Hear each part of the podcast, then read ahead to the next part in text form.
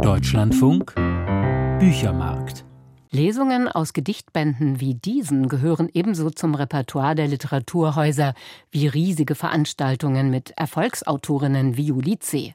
Aber jetzt scheint für all das das Geld knapp zu werden. Am Freitag veröffentlichten die Literaturhäuser einen Appell. Die Existenz der Einrichtungen sei bedroht, so der Tenor. Es gab auch ein großes Interview dazu in der FAZ am Samstag. Von Hauke Hückstedt, Vorstandsvorsitzender des Netzwerks der Literaturhäuser und Leiter des Frankfurter Literaturhauses, wollte ich wissen, was das genau heißt, ob das Publikum jetzt schon in Wintermänteln bei Lesungen dasitzt. Nein, davon sind wir weit entfernt. Das Publikum ist da, es ist auch gerne da. Das Interesse ist riesig. Wir haben ja eigentlich keine Probleme mit dem Publikum und auch die Heizung läuft, sogar die Klimaanlage. Also diese Dinge sind noch gut bestellt. Grund für unseren Appell war eine Klausurtagung des Netzwerks der Literaturhäuser. Das sind also 15 Häuser. Und im Gespräch wurde uns klar, wie dramatisch die Lage nicht nur an einzelnen Häusern ist, sondern überall. Warum kommt der Appell gerade jetzt, Herr Höchstedt? Eigentlich könnte man doch denken, Corona ist vorbei, das Publikum stellt sich wieder ein, alle haben Lust auf Literatur und nun sagen Sie, dass das Geld so knapp sei. Ja, die Kausalketten marschieren getrennt, aber schlagen vereint. Und die Situation der Literaturhäuser war schon vor Covid und Corona nicht gut. Die Förderung und das Verständnis von Literatur Kulturpolitik ist in gewisser Weise in den 90er Jahren stecken geblieben.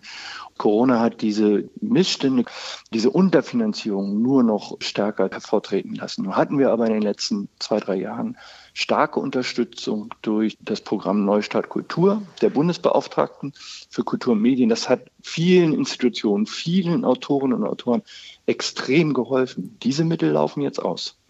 Das heißt, Sie müssen sich umschauen und nach neuen Möglichkeiten der Finanzierung suchen. Das Kulturverständnis sei in den 90er Jahren stehen geblieben, sagen Sie, Herr Höchstedt. Was heißt das denn? Haben sich Ihre Aufgaben längst verlagert und brauchen Sie auch ganz andere Ressourcen?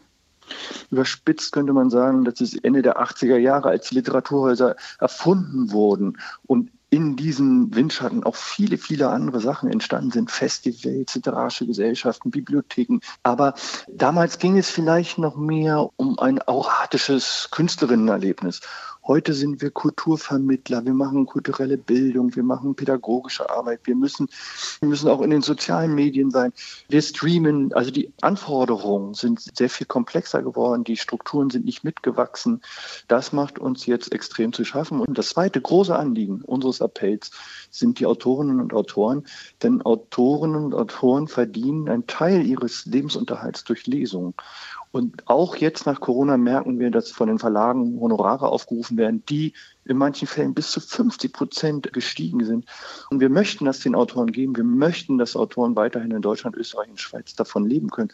Aber es wird schwierig. Und wir melden uns, weil wir sehen, dass 24, 25 die Sache zusammenbrechen kann. Im Moment kann noch jedes Haus dieses Jahr sicherlich noch über die Runden kommen. Noch sind die Mittel nicht ganz ausgelaufen. Bis Mitte des Jahres gibt es noch Fördermittel.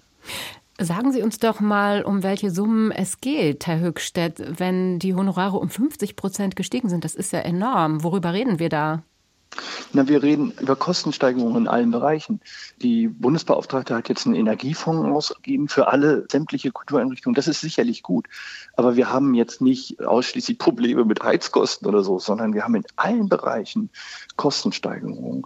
Und das wichtigste Anliegen sind uns natürlich die Autorenhonorare. Aber wenn alles zusammenkommt, dann führt es zu einem Kollaps. Und deshalb sprechen wir von einem Finanzierungskollaps.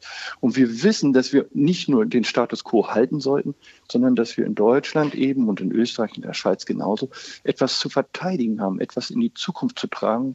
Wir sind nämlich Weltmarktführer für Literatur unter Live-Bedingungen. Das wird von der ganzen Welt eigentlich bewundert, was wir hier für eine Leselandschaft haben. Aber wir werden die nicht aufrechterhalten können, vor allem wenn wir den Nachwuchs nicht gewinnen können, wenn wir jetzt nicht investieren und uns besser aufstellen. Literaturförderung haben Sie ja auch genannt als einen Bereich. Das leuchtet mir sofort ein, gerade weil Literatur ja angesichts der neuen Medien immer wieder unter Beschuss gerät. Aber man könnte ja auch sagen, gut, inzwischen haben sich so viele Einrichtungen und Buchhandlungen etabliert. Man braucht die Literaturhäuser vielleicht auch gar nicht mehr, um einen einzelnen Roman zu lancieren. Weswegen ja. müssen sie trotzdem weiter bestehen?